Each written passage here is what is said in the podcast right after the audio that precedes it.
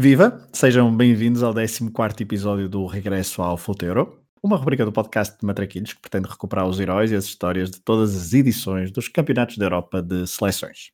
De Paris 1960 a Paris 2016, de Podenelnik a Eder, passando por Panenka, Platini, Van Basten, Sekularac, Schmeichel, Bierhoff ou Caristeias, serão 15 as nossas viagens de regresso ao Futeiro.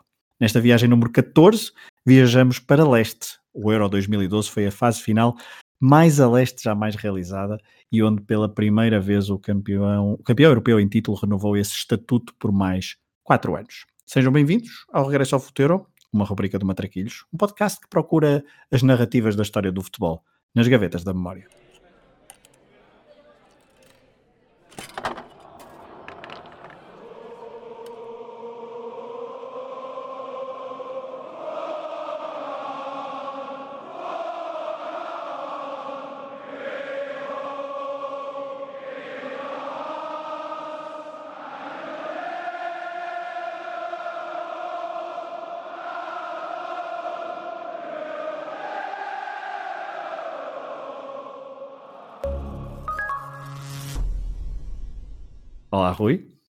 Fragoso. Qual é a primeira coisa que associas ao Euro 2012 na Ucrânia e Polónia, na gaveta da memória que tens mais à mão? Foi o europeu que eu fiz a trabalhar no I. Acho que é o. Lembro-me das semanas. Eh, eu sei que em 2008 já foi o, aquelas fase de grupos sem folgas, depois estive nas quartas de final. Aqui foi mesmo Aí era, aí era mesmo sem folgas, uh, sábado e domingo inclusive. Uh, no I folgávamos sempre ao sábado, mas, mas foi o europeu todo sempre a trabalhar.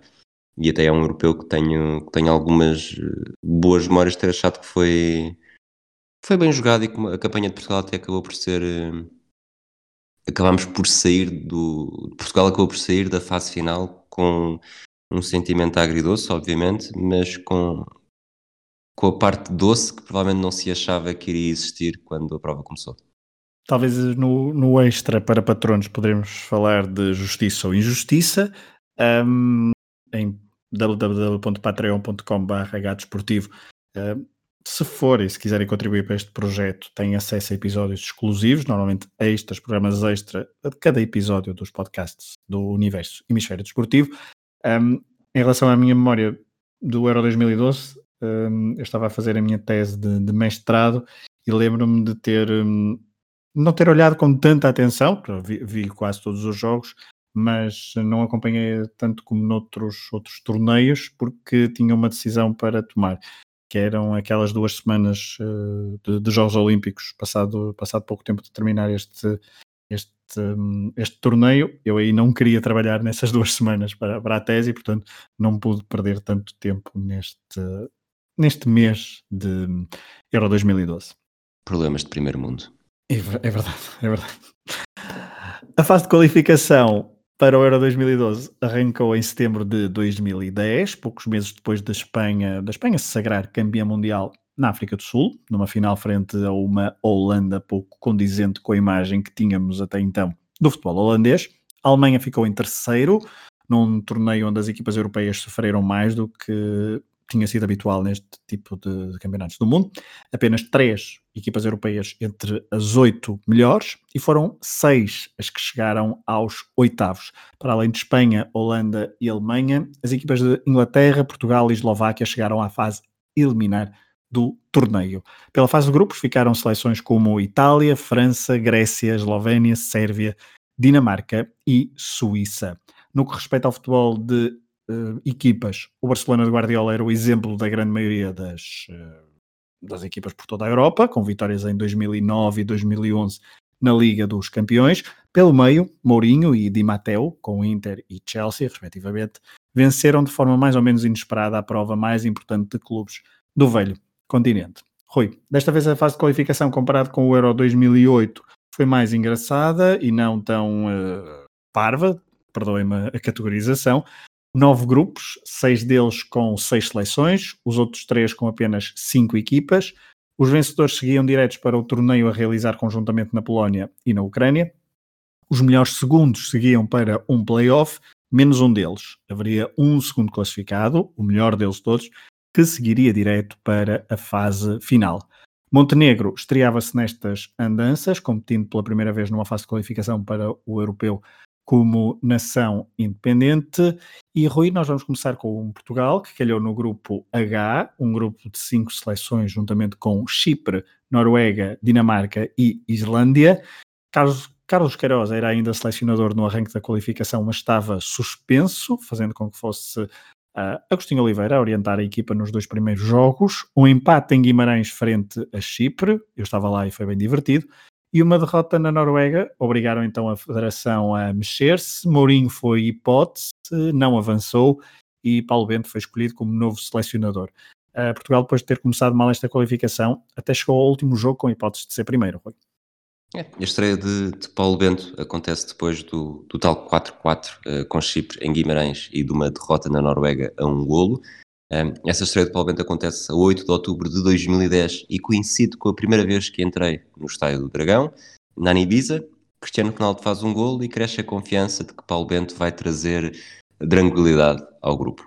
A partir daí a seleção vence a Islândia, derrota a Noruega na luz, goleia em Chipre, tem um 5-3 com a Islândia no regresso ao Dragão e chega à derradeira jornada, 11 de outubro de 2011, com um jogo decisivo contra a Dinamarca. Estava tudo em aberto, Dinamarca e Portugal tinham 16 pontos e bastava um empate à seleção nacional, enquanto a Noruega seguia com 13 e precisava de um milagre para chegar aos dois primeiros lugares.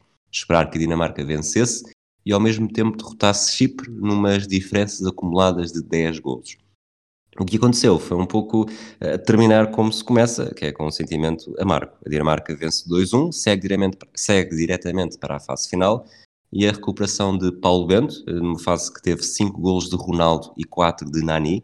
Nani que se tornou também aqui um jogador cada vez mais decisivo, sobretudo pela mão de Paulo Bento. Eh, esta recuperação acabou por morrer na praia e foi preciso ir para o playoff.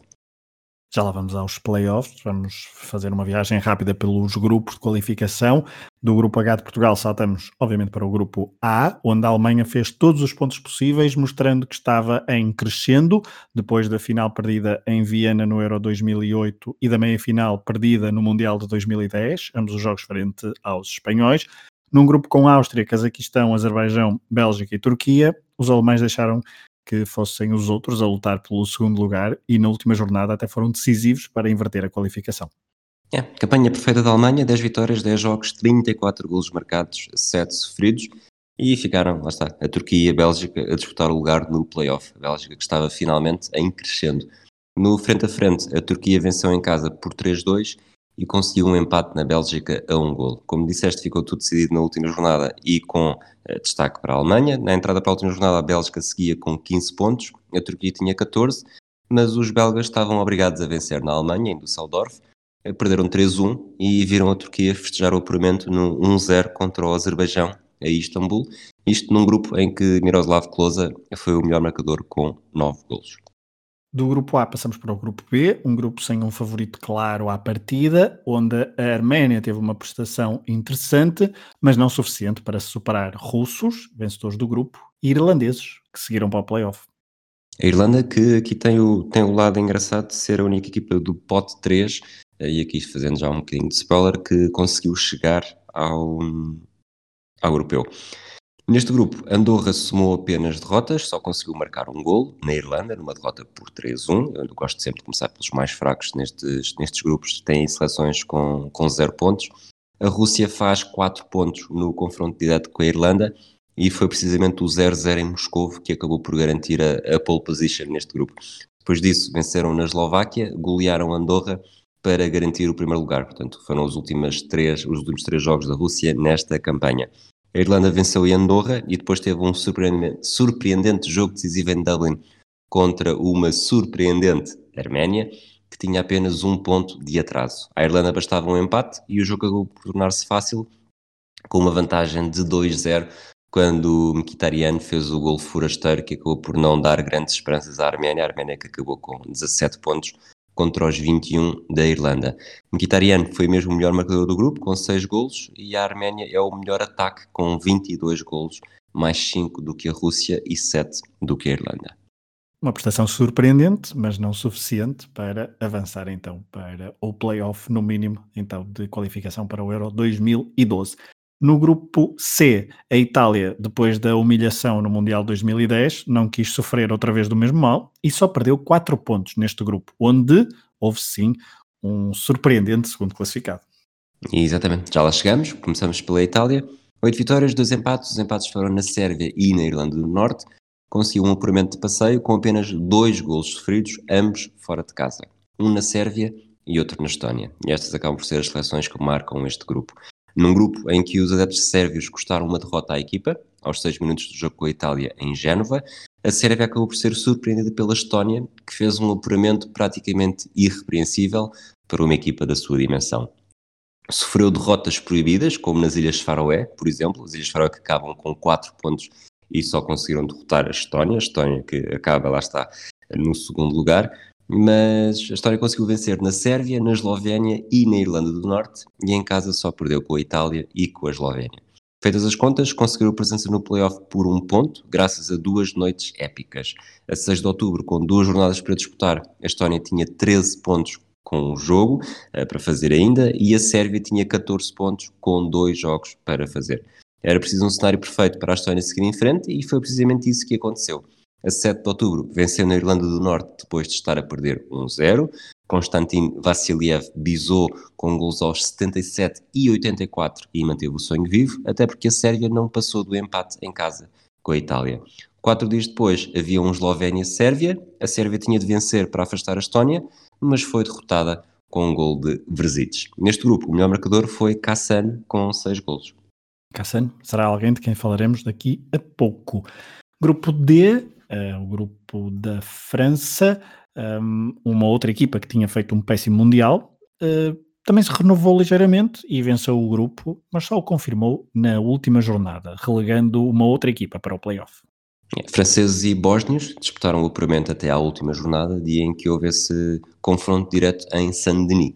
Até lá, a equipa gaulesa tinha perdido surpreendentemente em casa com a Bielorrússia e empatado na Roménia e na Bielorrússia, portanto, França fez apenas um ponto contra a Bielorrússia, enquanto os bósnios tinham perdido na Roménia, empatado na Albânia e perdido em casa com a França. A vantagem estava do lado francês, com 20 pontos contra os 19 da Bósnia, e talvez por isso a equipa dos Balcãs entrou com mais força no jogo, marcou primeiro com um gol de Dzeko aos 40 minutos. Depois da derrota surpreendente com a Bielorrússia, o choque chegou a parar em Paris, mas Nasri empatou de penalti aos 78 e empurrou os bósnios para o lugar de playoff. No grupo E, o outro grupo onde houve outra equipa a fazer zero pontos, se há pouco falamos de Andorra, agora temos de falar de San Marino com zero pontos, mas é um grupo onde a Holanda, vice-campeã mundial, Holanda só perdeu. Holanda não, Países Baixos. Ah, só perdeu. só perdeu um jogo, o último, num grupo onde um, estava com Moldávia, San Marino, Finlândia e Hungria. Estas equipas que não conseguiram travar. A Suécia, que foi segundo classificada, com um prémio bónus depois. Uh, uh, na última jornada, precisamente na derrota, na única derrota holandesa do jogo. É. Países Baixos e Suécia passearam no grupo e não tiveram oposição. A seleção neerlandesa só perdeu mesmo na Suécia, como disseste, na última jornada do apuramento, e contou com uma vitória esmagadora sobre San Marino, última do grupo, que termina não só 100 pontos, mas também 100 golos marcados e com 53 golos sofridos. A Suécia, além de perder nos Países Baixos, só foi surpreendida na Hungria. Ainda assim, os 24 pontos, como disseste, foram suficientes para garantir o apuramento direto como melhor segunda. Em um último destaque, a classe Jan Huntelaar fez 12 golos e foi o melhor marcador não só do grupo, mas também de todo o apuramento. Grupo F, a Grécia de Fernando Santos, uh, voltou a mostrar que estava enamorada por campeonatos da Europa e na penúltima jornada bateu a Croácia para chegar ao topo da classificação e assim apurar-se diretamente para o Euro 2012. E é mais um grande apuramento da Grécia, porque depois de fechar 2004 com seis vitórias consecutivas, isto no, sempre nas fases de qualificação, de somar 10 vitórias, um empate e uma derrota para rumo ao Euro 2008, chegou ao Euro 2012 depois de 7 vitórias e 3 empates. Empates com a Geórgia em casa, na Croácia e na Letónia.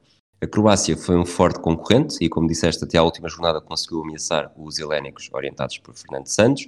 Até ao último quarto de hora, a Croácia estava em vantagem por 2-0 sobre a Letónia e a Grécia perdia na Geórgia, mas os gols de Fotakis aos 79 e de um tal Caristês aos 85 garantiram o primeiro lugar dos gregos e a terceira presença consecutiva na fase final e quarta na história.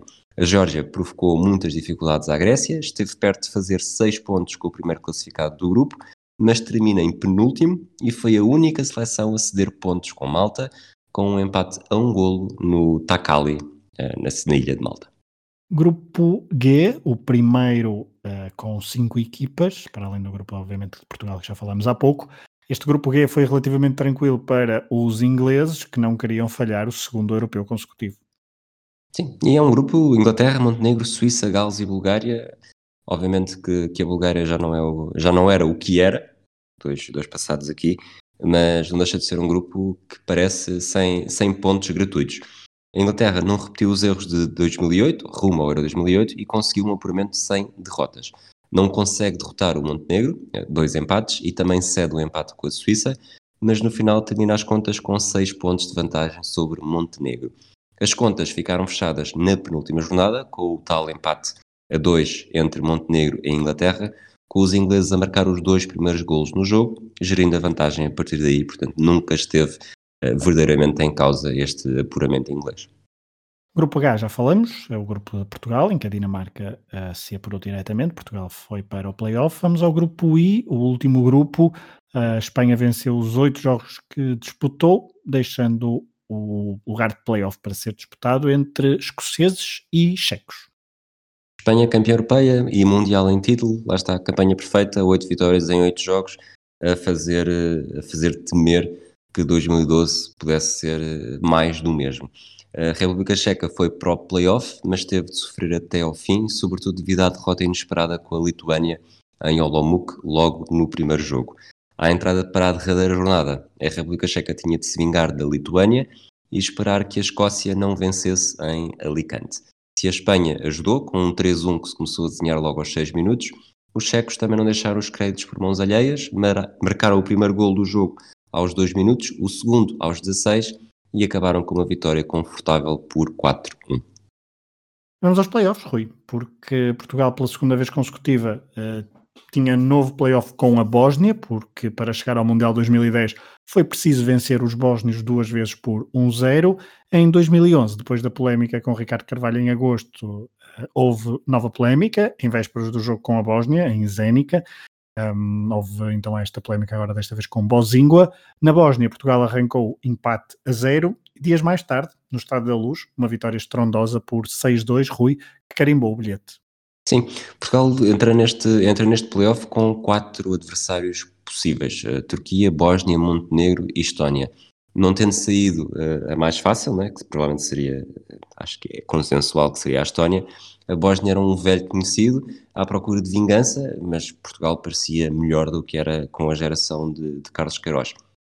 O empate na Bósnia não foi tão bom como, como, na, como no playoff para 2010 e 2010 na verdade em 2009. Em 2009 Portugal ganha primeiro em casa e depois vai ganhar a Bósnia, neste caso empata na Bósnia a zero, traz a eliminatória para a luz, Ronaldo marcou a abrir aos 8 minutos, ao intervalo estava 2-1, uh, eh, chegou a assustar com, com o 3-2 aos 65 minutos, portanto nesta altura a Bósnia estaria a um golo de fazer o 3-3 e ficar em vantagem uh, através dos golos fora, mas num espaço de 10 minutos tudo ficou resolvido, Postiga marcou aos 72 e aos 82 e Miguel Veloso aos 80 para fixar um, um 6-2 bastante confortável, uma noite de barrigas gordas, rumo ao Euro 2012. Fecha a festa então no Estado da Luz, uh, seria mais um europeu consecutivo para Portugal, que não falhava então uma fase final desde o Mundial de 98. Turquia-Croácia, outro jogo dos playoffs. Os croatas queriam vingar o jogo dos quartos de final do Euro 2008 e foi isso mesmo que aconteceu, porque venceram logo o primeiro jogo em Ankara por 3-0. Sim, esse, e depois disso foi só, bastou gerir em Zagreb com 0-0 e acaba por ser essa duas, duas seleções que, que se estrearam em europeus uh, no mesmo grupo, em 96, e curiosamente a jogar uma contra a outra, tiveram esse reencontro também em 2008 e esta, este playoff acaba por ser essa vingança que a Croácia acabou por, por levar a melhor e, e mal sabia que ia caminho de um grupo da morte. Irlanda-Estónia. Uh, os irlandeses também despacharam tudo no primeiro jogo, vencendo em Tallinn por 4-0, arruinando o sonho da, da Estónia estar pela primeira vez presente no Campeonato da Europa. A Estónia não consegue, não consegue imitar a Letónia de oito anos antes. E é à semelhança do, do Croácia-Turquia, também aqui a equipa que jogou fora na primeira mão uh, conseguiu uma vitória confortável, aqui ainda mais confortável por 4-0 e depois, nesse, não diria desleixo, mas nem sequer precisou de se, de se impor muito na segunda mão, limitando-se a um empate a um golo em Dublin, que o, o, mais importante estava feito, foi, o, foi seguir para o Europeu, onde curiosamente, lá está, ia para aquele mesmo grupo da, da Croácia. Contrariando então esta tendência do playoff de apurar-se jogando fora a primeira mão, a República Checa recebeu na primeira mão Montenegro, venceu por 2-0 e também uh, destruiu o sonho de uma nova geração de montenegrinos que sonhava também, também ela, com o seu primeiro europeu. Este é o único, a única série dos playoffs em que a mesma seleção vence os dois jogos. E, e se analisarmos isto quase por etapas, quando a primeira mão estava a acabar, a República Checa vencia Montenegro por 1-0 e os montenegrinos provavelmente estavam satisfeitos porque iam poder trazer o jogo para a segunda mão uh, perfeitamente, a eliminatória perfeitamente ao alcance mas Sivok faz o 2-0 para a República Checa nos descontos, uh, tornou-se muito mais pesado e em Podgorica, na segunda mão, Montenegro acabou por não, por não conseguir sequer uh, somar uma vitória, perdendo novamente, uh, desta vez por 1-0. E pronto, estão encontradas as 16 equipas, ou melhor, as 14 equipas que se juntavam então a dois organizadores, Polónia e Ucrânia, era então o segundo europeu consecutivo uh, co-organizado, depois de em 2008 ter sido a Suíça e a Áustria. Esta fase final do Campeonato da Europa uh, foi então a mais a leste uh, de sempre e foi disputada então na Polónia e na Ucrânia. Quatro cidades polacas: Gdansk, Poznan, Wrocław e Varsóvia. Um, ehm, Varsóvia, onde se realizaria o jogo de abertura, e quatro cidades ucranianas: Donetsk, um, ehm, Estamos em 2002, 2012, a anexação da Crimeia seria apenas em 2014. Um, Kharkiv, Lviv e também Kiev. Kiev seria o palco da final do Euro 2012. A bola escolhida pela Adidas foi a Tango 2012, recordando outras edições desta bola dos anos 80. Pedro Proença era o representante português no capítulo da arbitragem, uh, juntamente com Bertino Miranda, Tiago Trigo, Jorge Souza e Eduardo Gomes, formavam então a equipa de arbitragem com mais sucesso na história da arbitragem portuguesa. Já veremos porquê. Uh, Pedro Proença então tornava-se o quinto árbitro principal português numa fase final de um europeu, depois de António Garrido no Euro 80, Rosa Santos nos torneios de 88 e 92, Vítor Pereira em 2000 e Lucílio Batista no Euro 2004. 16 equipas, apenas uma estreante e logo a Ucrânia, a organizadora, co-organizadora, que conseguia finalmente estar presente numa fase final de um europeu de seleções. Vamos aos grupos e vamos começar pelo grupo A, a partida o menos interessante, com Polónia, Grécia, Rússia e República Checa, mas que se previa equilibrado, sem um favorito aparente. A Polónia seleção que se estreara na edição anterior em 2008 e que chegava a este Euro 2012 com o pior ranking de todas as seleções presentes, estava no, na posição número 65 do ranking FIFA. Estamos a falar de uma seleção com história rica nos mundiais, ao contrário do que se passava nos campeonatos da Europa. Selecionador Francisek se muda, praticamente 64 anos no arranque do torneio, três vezes campeão polaco nos anos 90 com o Lotz e com o Wisla Cracóvia, 23 jogadores, um conjunto jovem, com média de idades abaixo dos 26 anos. Apenas seis jogadores alinhavam no campeonato polaco. O Borussia Dortmund, por exemplo, fornecia três jogadores e três dos mais influentes e conhecidos.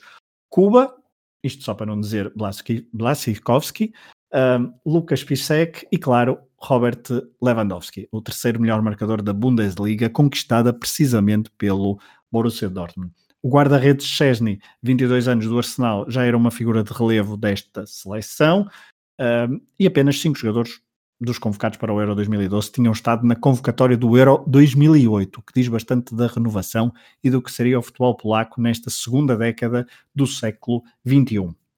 Lucas Pizek, Vasilevski, Rafael Murawski, Darius Dudka e Jakub Wawrkinak são os cinco repetentes. Num amigável em, com Portugal, em casa, em Varsóvia, em fevereiro de 2012, o jogo ficou 0-0, isto em vésperas então do Euro 2012.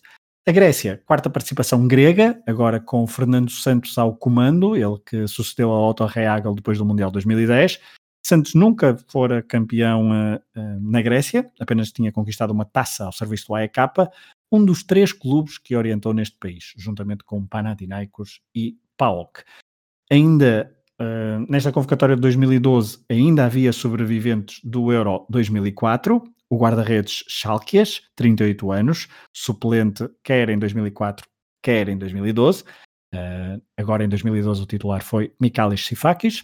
Eh, guarda-redes do Ares Salónica. Outro sobrevivente é Georgios Karagunis, líder histórico, espiritual desta equipa, com 35 anos, é jogador do Benfica e agora no Panathinaikos. E com 33 anos, outro ex-jogador do Benfica, eh, e também por esta altura no Panathinaikos, Costas Katsouranis. Os tempos agora era de, eram de outros craques, como Samaras, Gekas, José Olebas, Vassilis Torosidis, Kyriakos Papadopoulos, ou mesmo Giannis Maniatis. 17 jogadores alinhavam no campeonato grego, com o Olympiacos a dar 5 jogadores, o PAOK 4, o Panathinaikos 3, o AEK 2 e o Atrómitos e o Ares com um jogador cada.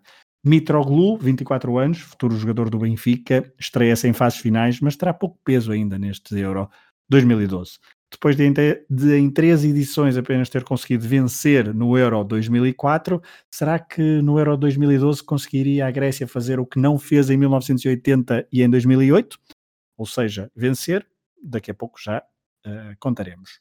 A Rússia, depois da bela participação no Euro 2008, falhou o apuramento para o Mundial 2010. Tinha novo selecionador após esse falhanço, outro holandês, agora Dick Advocat, que sucedeu a Gus Hiddink.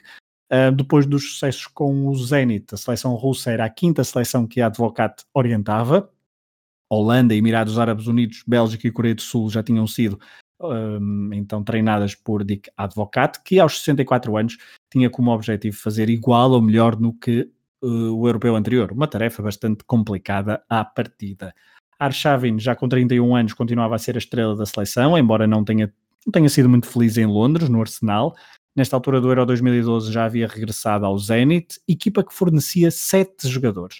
Para além de Arshavin, tínhamos Malafeev, guarda-redes titular em detrimento de Akinfeev, Aniukov, lateral direito, três médios titulares, Roman Shirokov, Igor Denizov e Konstantin Zirianov, e ainda o avançado Kerzakov, que fazia dupla com Arshavin.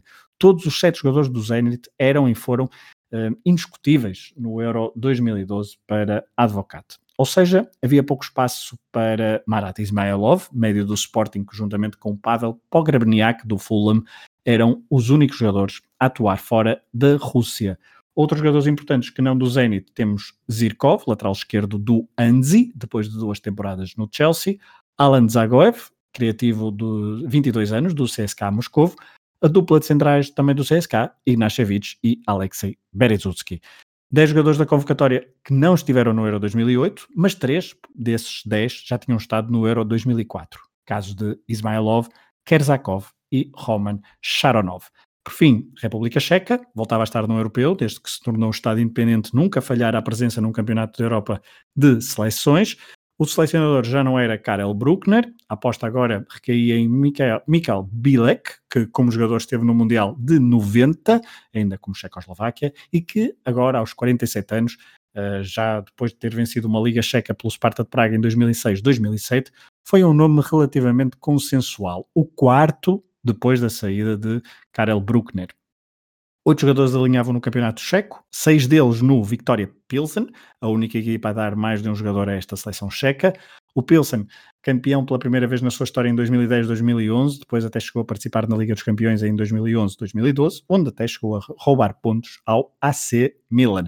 Dos seis jogadores, apenas dois poderemos dizer que foram influentes neste Euro 2012, desses seis jogadores do Victoria Pilsen. Estamos a falar do defesa David Limberski e do avançado Václav Pilar. Na convocatória ainda havia os nomes sonantes de Milan Baros, Petr Che, Tomas Rosicky ou Yaroslav Plazil. Neste europeu houve a aparição de um tal de Gebre Selassie, lateral direito de nome a fazer lembrar outro atleta de outro desporto. Este lateral de 25 anos jogava nesta altura no Slovan Liberec e as boas exibições levaram-no para o futebol alemão, mais precisamente para o Werder Bremen. Gebre Selassie, filho de pai etíope, tornou-se o primeiro jogador negro a atuar pela seleção checa. O melhor marcador na fase de qualificação foi um defesa, o já experiente Mikkel Kadlec, do Bayer Leverkusen, marcara quatro golos na campanha de qualificação. Rui, conta-nos como é que foram os jogos deste grupo A, todos disputados em Varsóvia e Wroclaw. A Grécia voltou a ser uma surpresa aziaga para o anfitrião, uh, tal como em 2004. A Polónia até marcou primeiro por Lewandowski, mas depois há uma série de acontecimentos trágicos. A expulsão de Socrates Papastopoulos, antes do intervalo, ainda dá confiança aos polacos, mas Fernando Santos tira Salpinguidis da manga no descanso e a segunda parte é radicalmente diferente. O extremo torna-se o primeiro grego a marcar num Mundial e num Europeu e ainda ganha uma grande penalidade que resulta na expulsão de Chesney. Mas ao contrário do que se passou no Dragão, em 2004, desta vez a Grécia não consegue converter de grande penalidade. Karagunis permitiu a defesa a Titon, guarda-redes acabado de entrar, e o jogo de abertura terminou mesmo com um empate a um golo. No outro jogo da primeira jornada, a Rússia foi demasiado forte para a República Checa e venceu confortavelmente por 4-1, num encontro em que domina praticamente uh, do início ao fim, à exceção dos primeiros minutos. Depois, Zagoev Biza, Arshavin e Shirokov também estiveram em excelente plano. A euforia russa esbarrou na Polónia na segunda jornada, num duelo marcado pelos confrontos nas ruas entre adeptos. Zagoev voltou a brilhar, mas Blashikovski, ou Cuba, empatou e deixou tudo em aberto para a última jornada, até porque a República Checa tinha derrotado a Grécia por 2-1 garantindo um cenário em que qualquer uma das quatro seleções podia aspirar à presença nos quartos de final. A Rússia liderava com 4 pontos, mas defrontava a última, a Grécia, que tinha apenas um ponto. Pelo meio, a República Checa com 3, defrontava a Polónia com 2. E foi uma montanha russa, quase literalmente. Lá está, a Rússia precisava apenas de um empate, mas sofreu a vingança da fase de grupos de 2004 e perdeu com a Grécia graças a um gol de Karagunis a fechar a primeira parte enquanto a República Checa subiu ao primeiro lugar ao derrotar a Polónia com um gol de Girasek. A Polónia tornava-se assim a terceira anfitriã consecutiva, depois de Suíça e Áustria em 2008, a falhar o apuramento para os quartos de final em casa. Mas para o grupo B, que cruzava com este grupo A, o grupo B era o grupo de Portugal e o grupo da morte, claro, mais uma vez, para, para os portugueses, com Holanda, Alemanha e Dinamarca, três ex-campeãs europeias, e também, obviamente, Portugal. O selecionador Paulo Bento, que apenas utilizara 28 jogadores em toda a fase uh, de qualificação, desses 28, uh, eh, houve vários que não foram convocados: uh, Ricardo Carvalho, Miguel, Silvio, Tiago, Dani, Carlos Martins, Eliseu, Manuel Fernandes, Lietson, Yadik, Jaló e Nuno Gomes.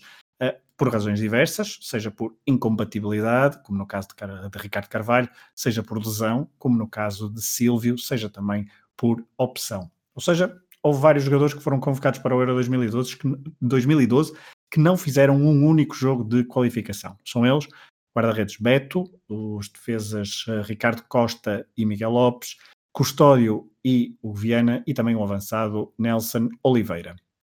As estrelas desta equipa eram claramente Cristiano Ronaldo e Nani no ataque, Pepe e Fábio Coentrão na defesa, ou seja, destes quatro jogadores, três do Real Madrid, equipa que, juntamente com Braga e Porto, fornecia três jogadores cada, então, à seleção portuguesa que esteve no Euro 2012.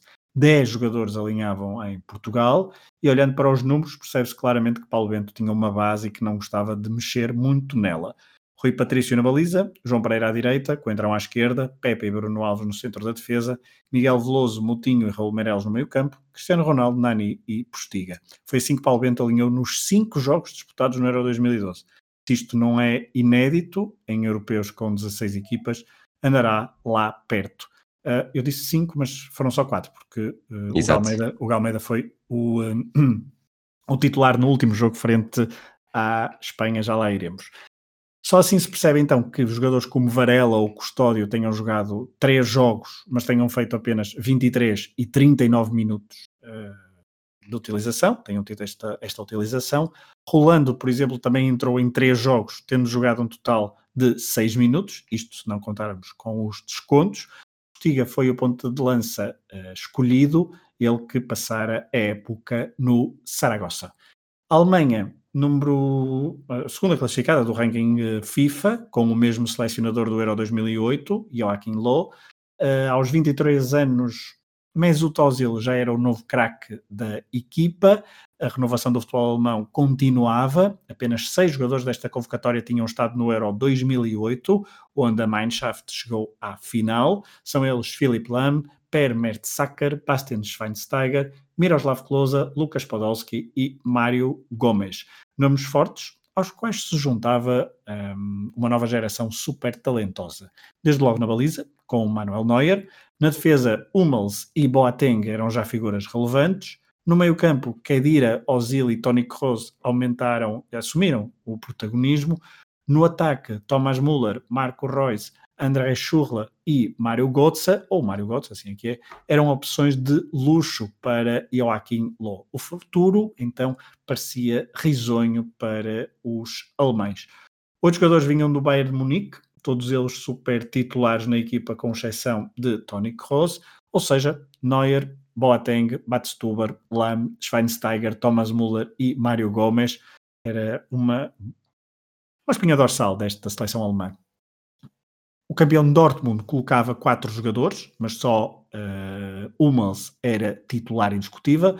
Os outros uh, foram pouco utilizados neste Euro 2012, referimos-nos a Schmelzer, Götze e Gundogan e apenas quatro jogadores alinhavam fora da Alemanha. Ozil e Kedira do Real Madrid, Mertesacker do Arsenal e Miroslav Klose de Lazio.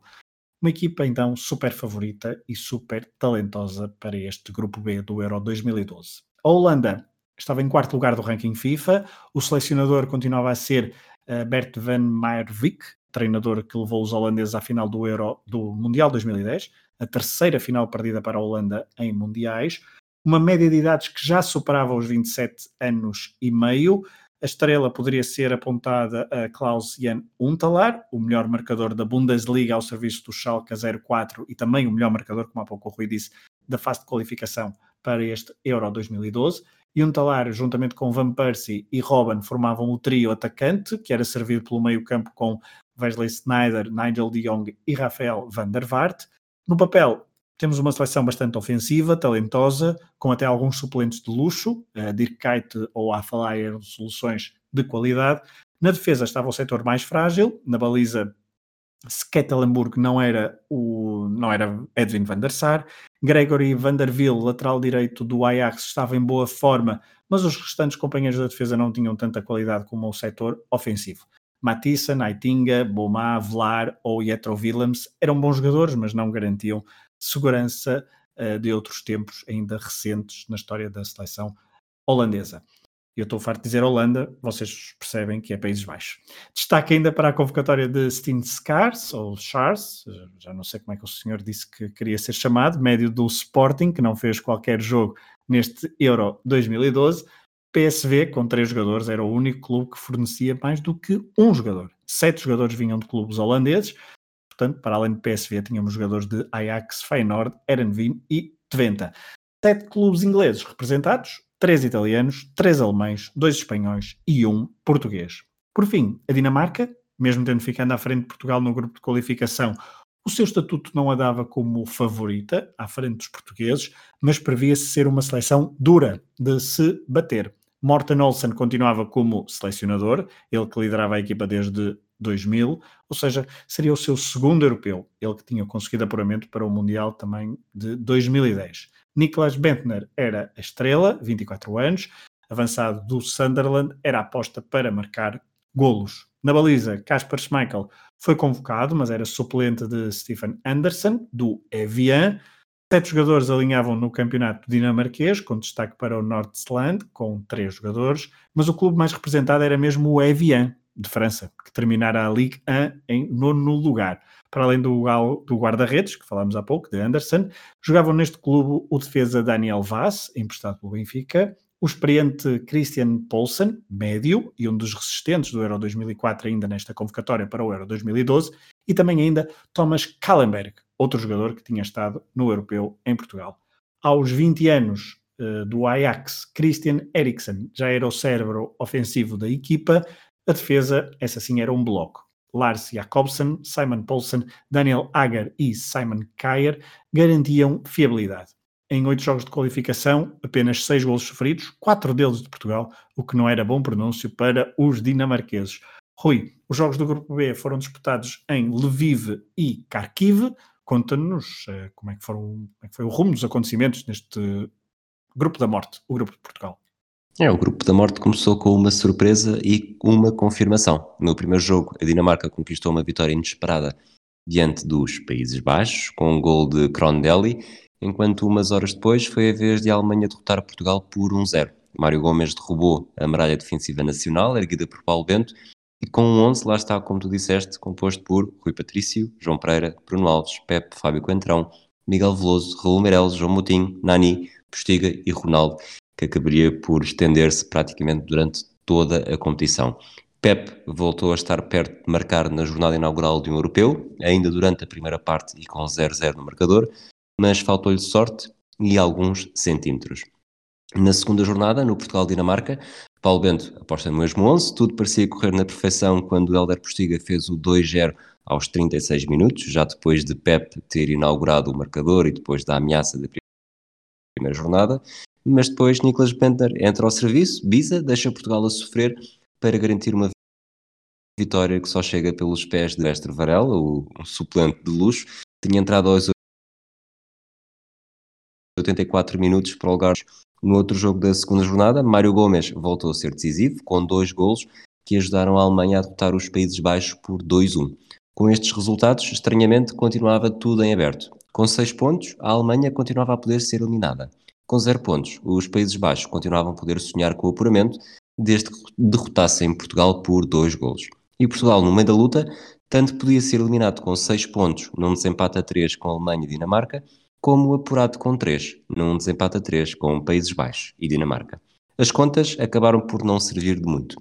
Um gol de Van der Vaart chegou a assustar Portugal, voltou a entrar com o mesmo 11, mas o caminho apuramento foi quase sempre visto com confiança. Apenas entre os 24 e os 28 minutos da última jornada, fase entre o empate de Crondelli no Dinamarca-Alemanha e o empate de Ronaldo no Países Baixos-Portugal, a seleção nacional não esteve em posição de apuramento. Depois, apesar de o outro jogo do grupo só ter voltado a ter um gol aos 90 minutos, pelo alemão Bender, já Portugal partia para provavelmente uma das suas melhores exibições em fases finais. Ronaldo acabou por bisar aos 74 minutos, coroando da melhor maneira o feito de marcar pelo terceiro europeu consecutivo e quinta fase final de seleções. E tudo isto numa altura em que tinha apenas 27 anos.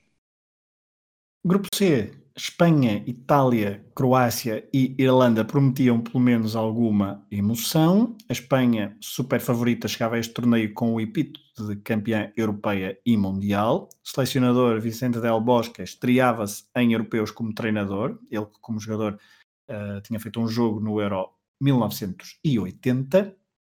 Apenas quatro jogadores atuavam fora de Espanha, dois no Chelsea, Juan Mata e Fernando Torres, um no Manchester City, David Silva, e um em Liverpool, no, no clube Liverpool Football Club, assim é que é, Pepe Reina. Dos 23 convocados, 11 jogadores não chegavam a este europeu como campeões da Europa de 2008. Vitor Valdés, Jordi Alba, Gerard Piquet, Juan Fran, Javi Martínez, Sérgio Busquets, Juan Mata, Jesus Navas, Pedro Rodrigues, Álvaro Negredo e Fernando Llorente. Porém, deste, deste conjunto de 11 jogadores, apenas 3 também não eram campeões do mundo. Jordi Alba, Negredo e Juan Fran. Ou seja, Vicente Del Bosque mudava muito pouco face ao Mundial de 2010. O grande ausente foi mesmo David Villa, lesionado, que perdeu a segunda metade da temporada 2011-2012 e não recuperou a tempo deste europeu, ele que tinha sido decisivo quer em 2008, quer em 2010. O Barcelona fornecia sete jogadores, o Real Madrid cinco, num equilíbrio que só mesmo Vicente Del Bosque parecia capaz de, de proporcionar, proporcionar. Uh, tal era a tensão vivida nos clássicos entre os dois clubes na Liga Espanhola por aquela altura. O 11 base de Vicente Del Bosque andava muito perto disto, Iker Casillas, Arbeloa, Piqué, Sérgio Ramos, Jordi Alba, Xavi Hernández, Xavi Alonso, Busquets, Iniesta, David Silva e um outro jogador, que tanto poderia ser Torres, como Fabregas, como Jesus Navas ou como Pedro Rodrigues aqueles primeiros 10 jogadores é que eram praticamente inegociáveis para Vicente Del Bosque. A Itália, depois do péssimo Mundial, mudou de selecionador. Cesare Prandelli tinha feito um bom trabalho na Fiorentina, foi o homem escolhido para renovar a seleção e suceder a Marcello Lippi. Utilizou 35 jogadores na fase de qualificação, na busca de uma equipa coesa e talentosa. Média de idades do lote de 23 jogadores ultrapassava os 28 anos. Apenas três jogadores alinhavam fora de portas, dois no PSG o guarda-redes Sirigu e o médio Tiago Mota, e ainda depois também havia Mário Balotelli, 21 anos, praticamente 22, uma das estrelas da renovação italiana e que marcara 17 golos ao serviço do Manchester City, alguns deles importantes para ajudar o clube a ser campeão inglês in extremis. Buffon, De Rossi, Andrea Pirlo ou António Cassano eram nomes que, que garantiam experiência e qualidade, e se Balotelli era a estrela ofensiva, Leonardo Bonucci eh, era a estrela mais recente do setor defensivo italiano.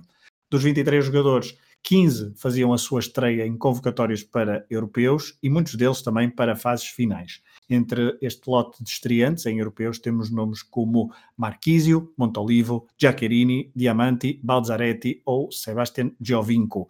As opções ofensivas eram tantas que Prandelli deixou de fora nomes como Pablo Osvaldo, Gelardino, Quagliarella, Boriello, Rossi ou Pazzini, só para falar de avançados que marcaram na fase de qualificação para este Euro 2012. A República da Irlanda tinha um selecionador italiano, Giovanni Trapattoni, que falhara por pouco o Mundial 2010. Olá, Thierry Henry.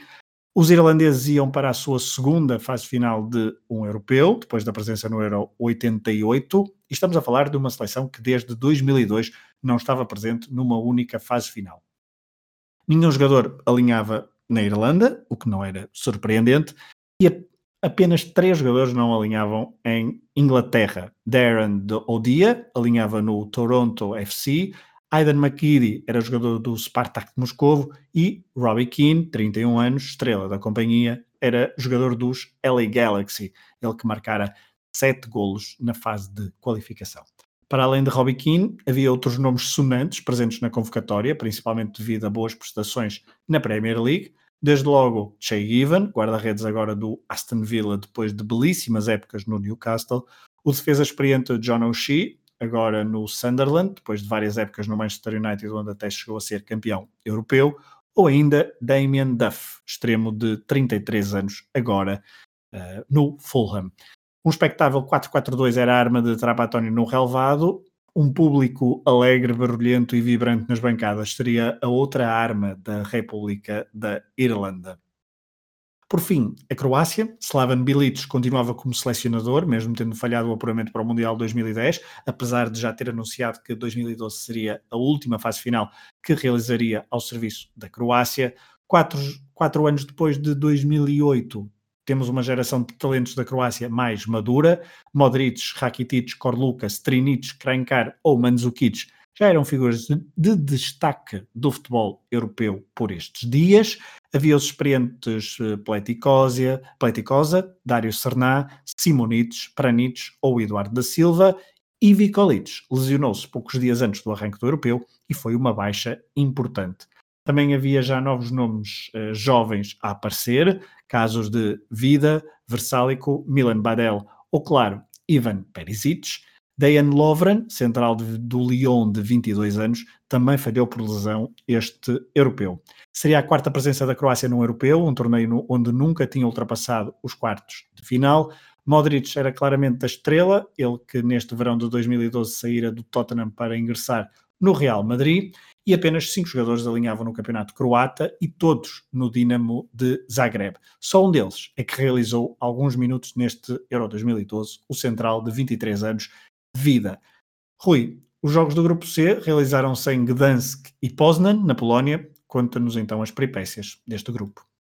Num dos primeiros grandes jogos do Euro 2012, a Itália conseguiu roubar a bola à Espanha e Cesare Prandelli ia conseguindo surpreender Del Bosque, que alinhou com Fabregas como falso 9. Tu há pouco disseste os, os 10 inegociáveis, neste caso foi Fabregas a atuar na, na 11 posição. Os italianos estiveram inesperadamente melhor, conseguiram impor as suas ideias e até marcaram primeiro por Di Natale aos 61 minutos, apenas 5 minutos depois de substituir Balotelli. mas Fabregas, o falso 9, viria a empatar apenas 3 minutos depois. No outro jogo, a Croácia confirmou o favoritismo e bateu a Irlanda por 3-1. Mandzukic brilhou com dois golos e deixou o aviso à navegação, sobretudo depois de Itália e Espanha terem cedido pontos. A luta pelo apuramento ia mesmo decidir-se a 3. Confiante na qualificação, a Espanha entrou para matar contra a Irlanda. Fernando Torres foi titular no lugar de Fabregas e Bizot, enquanto o titular despromovida suplente entrou a tempo de fechar a contagem no 4-0. O Itália-Croácia era o jogo mais importante desta segunda jornada, tinha o carimbo de luta pelo apuramento, mas ficou tudo igual. A Itália voltou a empatar a um gol, depois de marcar primeiro. Pirlo inaugurou, Mandzukic empatou aos 72. Foi o nono empate da Itália em 20 jogos das fases de grupos de europeus e o futuro era convincente. Itália e Croácia seguiam para a última jornada sabendo que uma vitória garantiria o apuramento. Só que enquanto uns iam defrontar a frágil Irlanda, os outros teriam tarefa complicada com a Espanha. A Itália confirmou o favoritismo e venceu facilmente a Irlanda com gols de Cassano e Balotelli, mas a Espanha teve de sofrer muito com a Croácia, beneficiando do auxílio de Wolfgang Stark e de dois lances na área espanhola difíceis de compreender.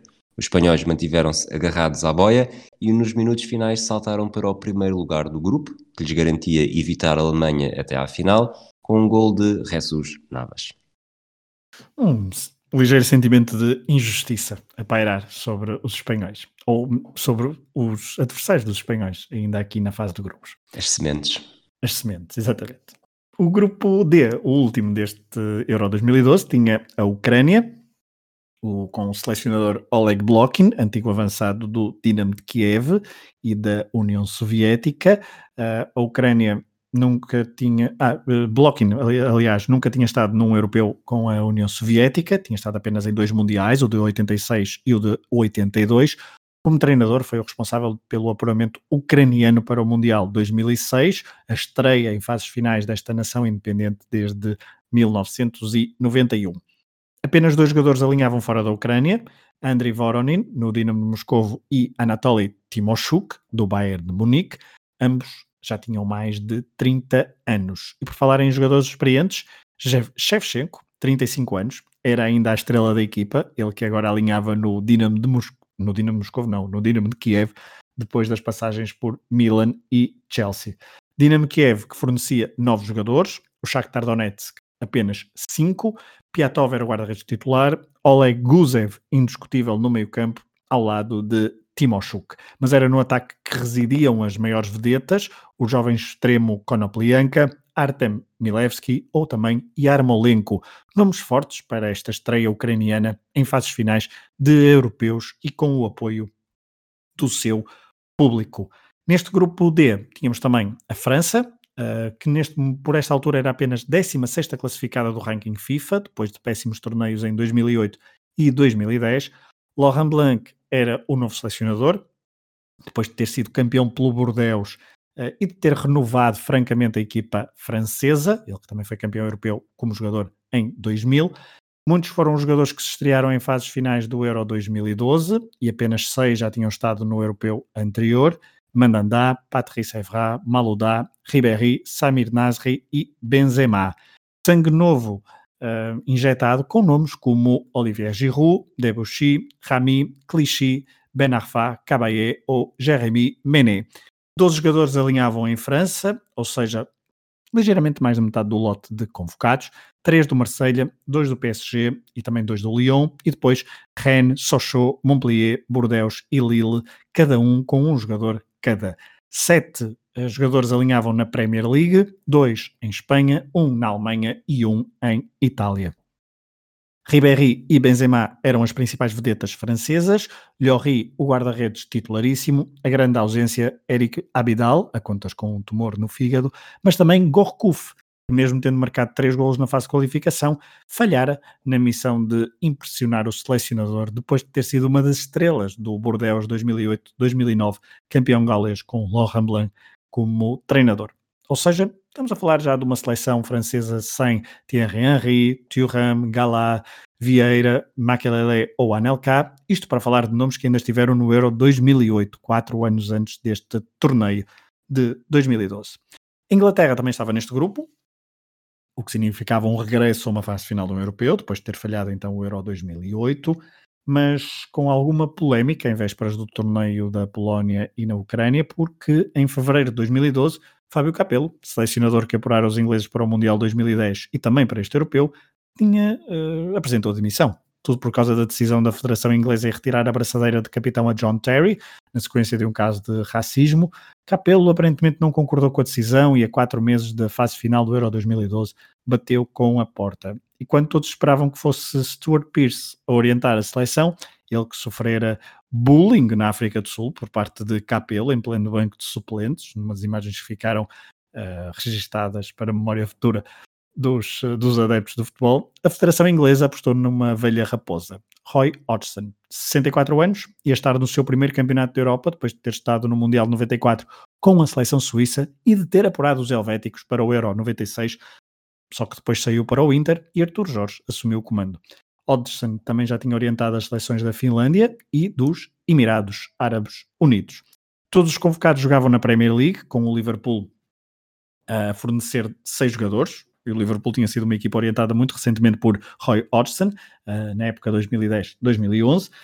Os seis jogadores eram Glenn Johnson, Martin Kelly, Steven Gerrard, Jordan Anderson, Stuart Downing e Andy Carroll. Destes, só o lateral Johnson e Gerrard uh, se podem considerar indiscutíveis nesta campanha do Euro 2012. Na baliza, Joe Hart do City era o titular, chegava a este europeu com o estatuto de campeão, ele uh, estatuto de campeão inglês. Joe Hart, James Milner e Jolan Lescott eram os três titulares uh, foram os três titulares na maior parte dos jogos. Isto são todos jogadores então do Manchester City. John Terry foi convocado, apesar das polémicas, ao contrário de Rio Ferdinand, com 33 anos já não teve espaço na lista de Roy Hodgson. Há pouco disse que todos os jogadores alinhavam na Premier League. É mentira. O terceiro guarda-redes, Jack Butland, 19 anos, fez a segunda metade da temporada no Cheltenham Town, clube da Division 2, emprestado pelo Birmingham City. Butland foi, na verdade, o quarto guarda-redes escolhido, porque se Joe Hart era o titular, Robert Green o suplente, eh, e o terceiro guarda-redes inicialmente escolhido foi John Rudy, do Norwich, um jogador sem internacionalizações, este último lesionou-se ainda em maio e Butland entrou na convocatória. Uma das surpresas das opções de Roy Hodgson foi a inclusão de Oxlade Chamberlain, médio de 18 anos do Arsenal, jogador sem internacionalizações no momento da convocatória, uma espécie de Theo Walcott do Mundial 2006. Walcott, que aos 23 anos voltava a uma convocatória de uma fase final depois de ter estado nas escolhas de Eriksen, naquele tal Mundial da Alemanha, onde não fez qualquer jogo. Wayne Rooney foi convocado apesar de estar suspenso para os primeiros dois jogos da seleção neste Euro 2012, parecia ser a última oportunidade de ganhar um título para vários jogadores de uma geração que tinha feito sonhar os adeptos ingleses no início do século XXI. Ashley Cole, John Terry, Frank Lampard, Steven Gerrard, Scott Parker uh, tinham todos já mais de 30 anos, tinham atingido o pico da carreira, tinham conquistado torneios internacionais pelos clubes, mas faltava algo pela seleção. Será que era neste Euro 2012? E eu falei em Lampard, não foi? Pois é. O médio de 33 anos do Chelsea acabadinho de se sagrar campeão europeu, lesionou-se a poucos dias de iniciar o europeu e falhou o torneio na Polónia e na Ucrânia. Por fim, a Suécia já era uma Suécia pós-Lagerbach, o apuramento para o Mundial 2010 não tinha sido conseguido, chegou o novo selecionador Erik Amren, 54 anos, que já tinha no currículo ligas dinamarquesas e norueguesas, bem como três taças da Suécia, média de idades quase a bater nos 29 anos. Esta Suécia já não tinha Henrik Larsson, mas com 30 anos, Zlatan estava em ponto rebuçado e era a grande estrela desta equipa. Isaacson, Olof Melberg, Karlstrom, Elmander, Wilhelmsen ainda pontificavam nesta equipa, ainda eram os craques, mas tinham todos já mais de 30 anos. 30 ou mais anos, assim aqui é. O jogador mais novo desta equipa tinha 24 anos, Martin Olsen, defesa do Blackburn, e era notória a incapacidade de se renovar. A seleção sueca não tinha jovens vedetas para apresentar à Europa do futebol. Do campeonato sueco vinham apenas três jogadores, um do IFK Gotemburgo, outro do Helsingborgs e um do Elfsborgs. Só o PSV Eindhoven fornecia mais do que um jogador. Rui, vamos aos jogos disputados em Donetsk e Kiev. O França-Inglaterra era mais um grande jogo eh, desta, do arranque desta fase final, mas mais uma vez as boas seleções anularam-se e neste jogo nem sequer foi uh, grande coisa. Lescott inaugurou o marcador para os ingleses, mas Nasri não demorou muito em empatar. Numa jornada inaugural entre os dois grandes favoritos do grupo, onde nenhum uh, quis ficar para trás, mas também não se podiam descuidar porque havia a anfitriã Ucrânia na equação. E havia Shevchenko, no primeiro jogo da Ucrânia na história das fases finais de europeus, o avançado experiente foi herói. Mesmo com 35 anos, soube reagir ao gol inaugural de Ibrahimovic, aos 52 minutos, e precisou de 10 minutos para concretizar a reviravolta no marcador e anular o feito de Ibra ao marcar em três fases finais consecutivas. A segunda jornada do grupo ficou famosa pela tempestade de Donetsk. Ucrânia e França estiveram apenas 4 minutos em campo na primeira parte até a chuva ter provocado uma interrupção de uma hora. Quando as equipas regressaram ao relevado, os franceses demonstraram que estavam mais fortes, venceram 2-0, com os golos a surgirem no início da segunda parte. Antes, já a Suécia e a Inglaterra tinham proporcionado um dos jogos mais sensacionais da fase final. Carroll marcou primeiro para a equipa de Roy Hodgson, mas um autogol de Glenn Johnson e um gol de Olaf Melberg, o sexto jogador eh, na história dos europeus a atuar em quatro fases finais, depois de Matthaus, Schmeichel Delpierre, Thuram e Van der Sar concretizaram a reviravolta. A primeira do jogo, porque os ingleses ainda tinham uma palavra a dizer. Theo Walcott saiu do banco e foi vedeta, faz o empate aos 64 e assiste para o espetacular calcanhar de Welbeck aos 78, naquele que foi um dos grandes golos deste europeu. Com estes resultados, a Suécia ficou definitivamente eliminada, mas ainda tinha um grande momento para oferecer diante da França. Ibrahimovic abriu caminho para a vitória por 2-0 com um remate acrobático que entrou diretamente para aquela galeria onde o Welbeck já estava. Apesar da derrota, a França seguiu para os quartos de final na segunda posição. No outro jogo do grupo, Rooney decidiu no início da segunda parte e fez com que a Ucrânia fizesse companhia à Polónia como equipa anfitriã a ficar pelo caminho. Ficavam pelo caminho, mas os seus países continuavam a albergar jogos e avançando para os quartos de final, começando logo pelo primeiro jogo, Rui, vamos ao Portugal-República Checa, Varsóvia, 21 de junho, uma repetição dos quartos de final do Euro 96, uh, a final sonhada para o Euro 2004 que não se chegou a realizar. Paulo Bento apostou no seu 11 de sempre, apesar de aos 40 minutos ter sido obrigado a trocar Postiga por Hugo Almeida, por lesão do avançado do Saragossa. Primeira parte foi diria mal jogada, repartida, sem grandes oportunidades, mas depois na segunda parte só deu Portugal. Postes e Peterché foram adiando o gol português, que chegou perto dos, 90, dos 80 minutos, assim é que é, por Cristiano Ronaldo, que nesta altura parecia determinado em brilhar neste europeu, depois dos dois primeiros jogos ligeiramente aquém das expectativas. Rui, a jogada entre Nani e Moutinho antes da bola chegar a Cristiano é bastante bonita. O capitão da seleção mostrou então queria fazer do Euro 2012 o seu torneio. Estava vingada a derrota de 96? Estava, se bem que acho que as coisas nunca funcionam bem assim, porque as coisas nunca se vingam porque o sentimento continua lá. Mas, mas este jogo, acho que mais do que, do que uma vingança, foi um jogo que desde o início, mal jogado ou bem jogado, se percebeu que Portugal estava, estava mais forte, tinha afastado aquela ferrugem dos dois jogos inaugurais, tinha capitalizado a boa exibição contra os Países Baixos e, e pareceu mesmo, é a memória que eu tenho deste jogo, que era uma questão de tempo até Portugal marcar e vencer o jogo. O Ronaldo teve várias oportunidades, acabou por marcar mesmo, foi o seu sexto gol em fases finais. Nesta altura estava apenas atrás de Shearer, que tinha sete, e Platini, eh, que tinha nove. E, e, de facto foi, foi o, talvez o jogo, se contabilizarmos os últimos anos, o jogo mais fácil de Portugal numa fase, numa fase eliminar de europeus talvez excluindo de Gales em 2000, é 2016, que também foi eh, surpreendentemente simples. É, e acho que é isso. Foram, ambos são engraçados porque são parecidos. Sabemos, é daqueles jogos que tens a sensação que mais cedo ou mais tarde vais, vais marcar, não, nunca estás em perigo.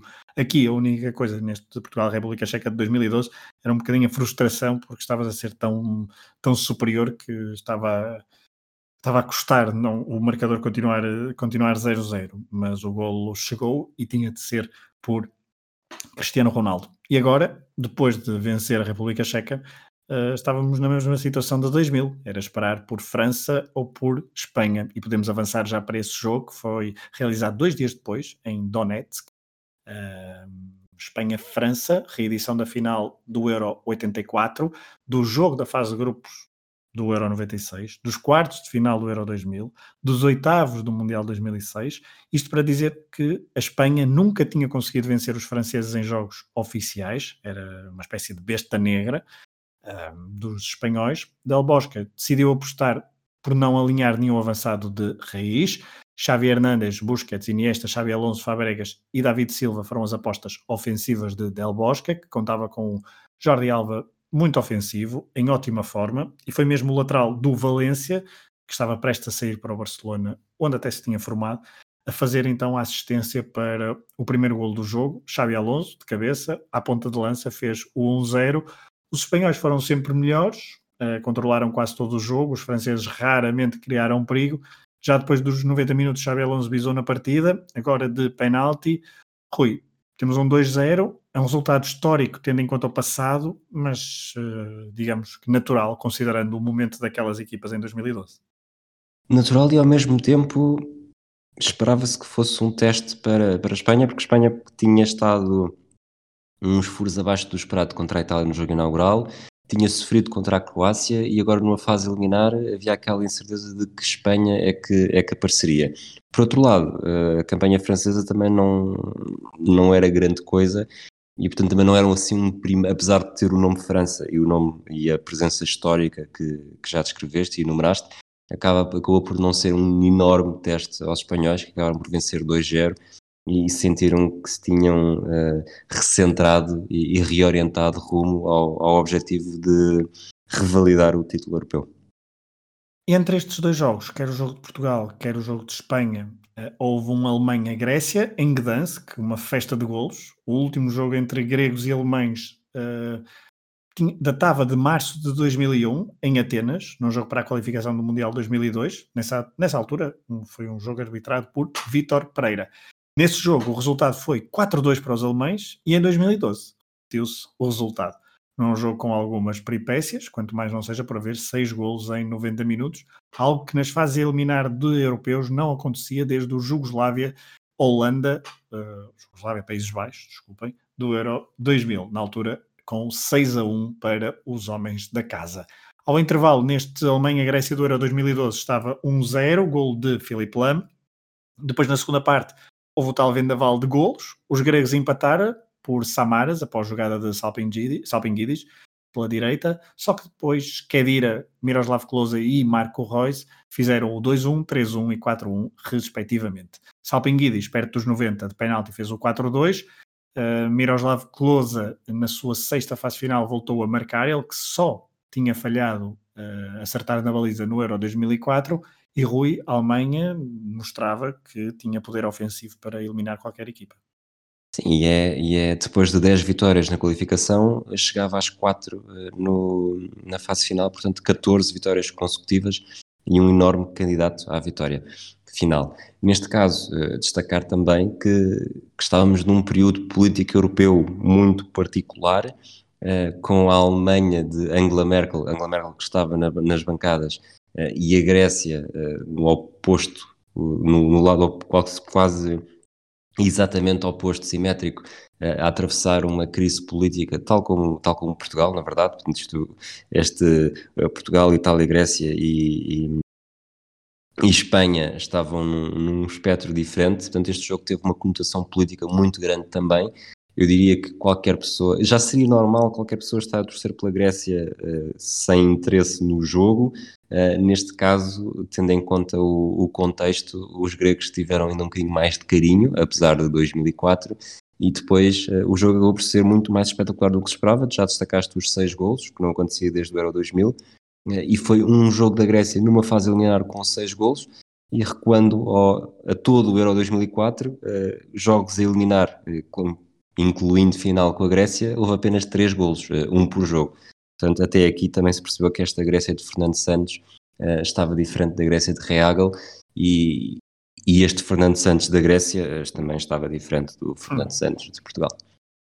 falaremos no próximo episódio. E é curioso de falar de Merkel, ela que nas bancadas mostrava algo que não é muito habitual, que é efusividade no, no, nos camarotes eh, presidenciais, se bem que tinha havido já exemplos anteriores, nomeadamente, olha, os gregos no Euro 2004, na final de, do Estado da Luz, em que os políticos todos gregos festejaram o gol de Caristeias uh, da forma que, que, merecia, porque estamos a falar de uma final e, um, e estamos a falar da Grécia, não, não propriamente de, de, uma equipa batida neste tipo de eventos.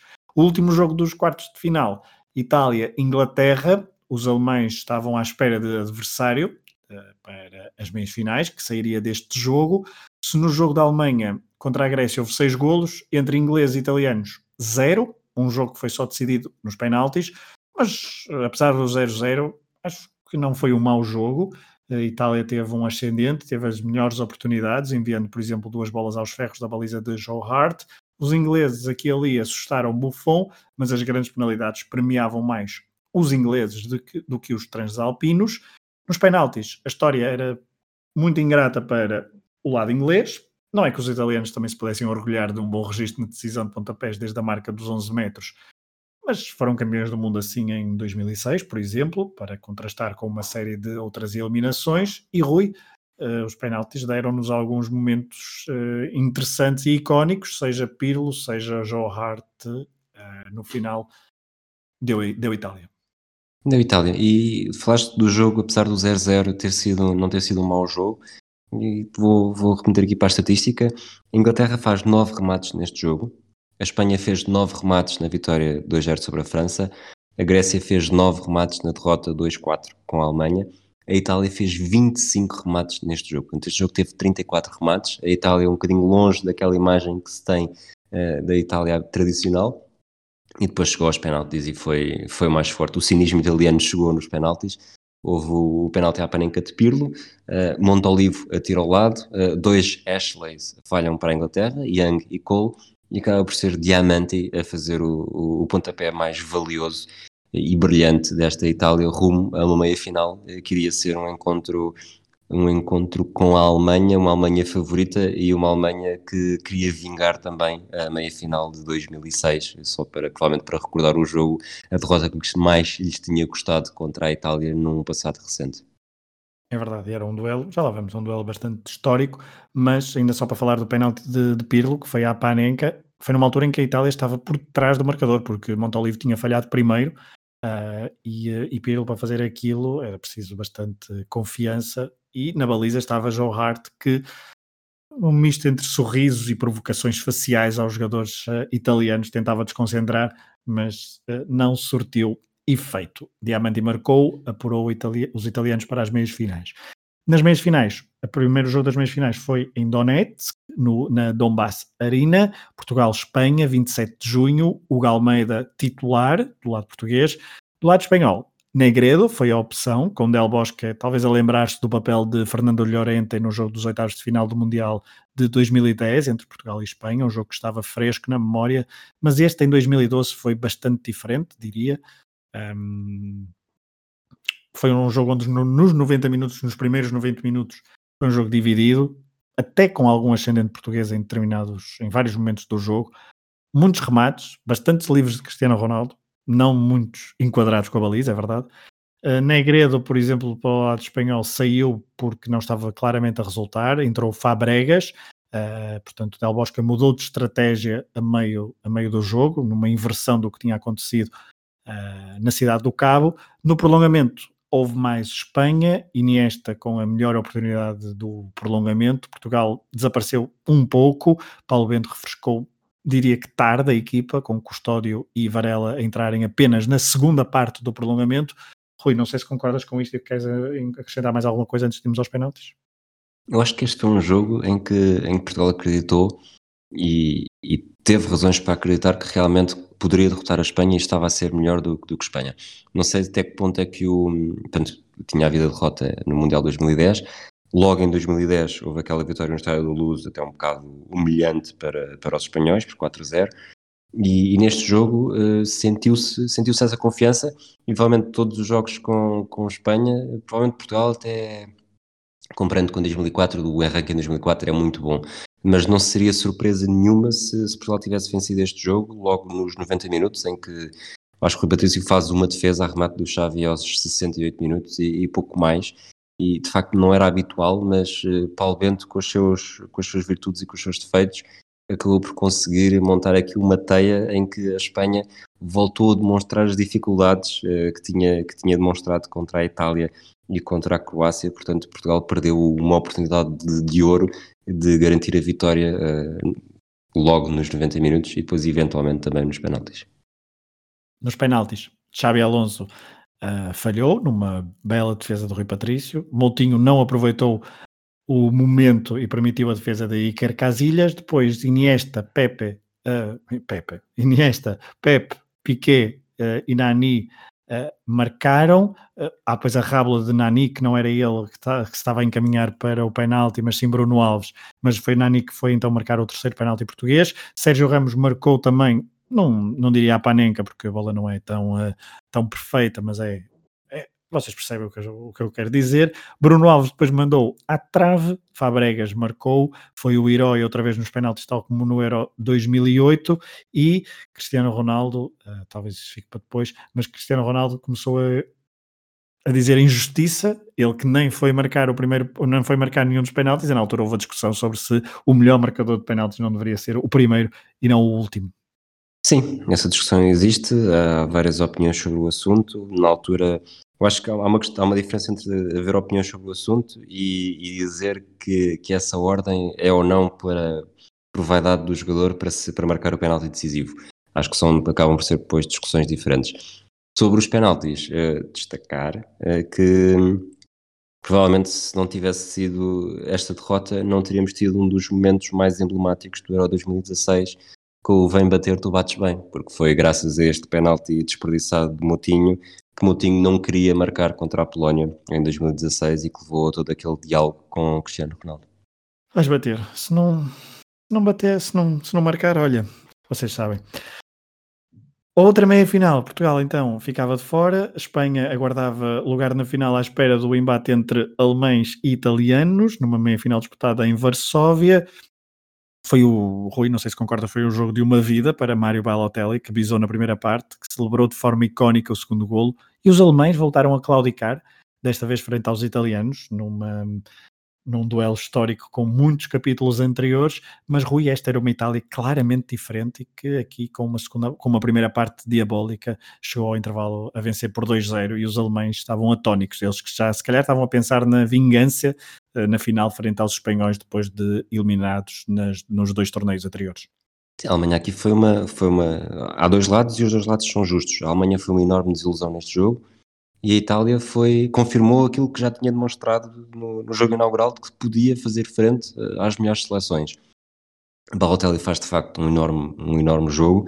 Uh, o segundo golo que dá, que dá aquele momento icónico em que até as fotografias, a forma como, se lembro de termos publicado uma fotografia no, na edição do I, em que a, a, camisola a sair, parece, aquilo parece tudo perfeito, aquelas as linhas, parece da camisola, com o corpo, com, os, com o relevado, com os braços, uh, é de facto é, memorável porque, porque foi inesperado, porque Balotelli era um jovem que, que tinha, já no Inter com Mourinho, uh, tinha sempre algumas uh, polémicas associadas, no City continuou a ter, e aqui foi num grande palco, ele sozinho acaba por, sozinho, salvo seja, acaba por destruir as aspirações alemãs e deixar uma, um aviso grande para a Espanha porque já se tinham defrontado na fase de grupos e apesar de não ser necessariamente um domínio no jogo de abertura, eh, foi um controle no jogo de abertura, porque eu tinha a ideia que me ficou sempre desse jogo foi que a Itália tinha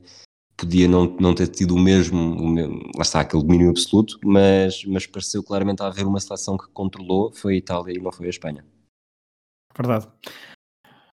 Concordo, e, uh, e, e o, o, que fica desta Alemanha e Itália também, mais uma vez, aquela frustração alemã de ficar às portas do, do título, uh, seja em 2008, seja em 2010 ou 2012, portanto teriam de aguardar mais dois isso, anos. É, isso, isso, faz sentido quando, quando é uma seleção que, que nunca ganhou nada. Agora, aquela seleção que Sim. ou ganha ou está às portas do título, não tenho, tenho pouca, pouca, pouca empatia com essas seleções. Sim, ok, não estava a dizer. sei, eles é que ficaram frustrados, enfim, mas tiveram de aguardar apenas, pobrezinhos, tiveram de aguardar apenas mais dois anos. Um, e no próximo capítulo do, do Regresso ao Futuro falaremos de um outro jogo entre alemães e italianos. Afinal, 1 de junho de 2012, Kiev, árbitro Pedro Proença, Espanha com Iker Arbeloa, Piqué, Sérgio Ramos, Jordi Alba, Busquets, Xavi Alonso, Xavi Hernandes, Iniesta, David Silva e Fabregas, Itália com Buffon, Abate, Chiellini, Barzaglia, Bonucci, De Rossi, Pirlo, Marquisio, Montolivo, Balotelli e Cassano. Rui, não sei se concordas, mas eu pus aqui uma nota como chocolate espanhol num jogo de sentido único, ao contrário então daquele célebre jogo de, inaugural do grupo C. Dois golos na primeira parte, David Silva a marcar 1-0 após bela jogada de Fabregas, logo aos 14 minutos. Jordi Alba fez um 2-0 perto do intervalo numa correria pela esquerda que matou muitas esperanças uh, italianas ainda antes do intervalo. Na segunda parte, os espanhóis controlaram o jogo, Del Bosque fez entrar Torres e Mata, e nos últimos 10 minutos de jogo, estes dois marcaram um golo cada para fazer o 4-0 final, ou seja, estamos a falar da final mais desnivelada de sempre de um europeu. Tínhamos de recuar até a final do Euro 76 para termos 4 golos no jogo decisivo, na altura o Checoslováquia 2, a RFA 2, e foi também a final mais desequilibrada de sempre de um europeu, no resultado, só com paralelo com o Euro 72, onde a RFA bateu a União Soviética por 3-0.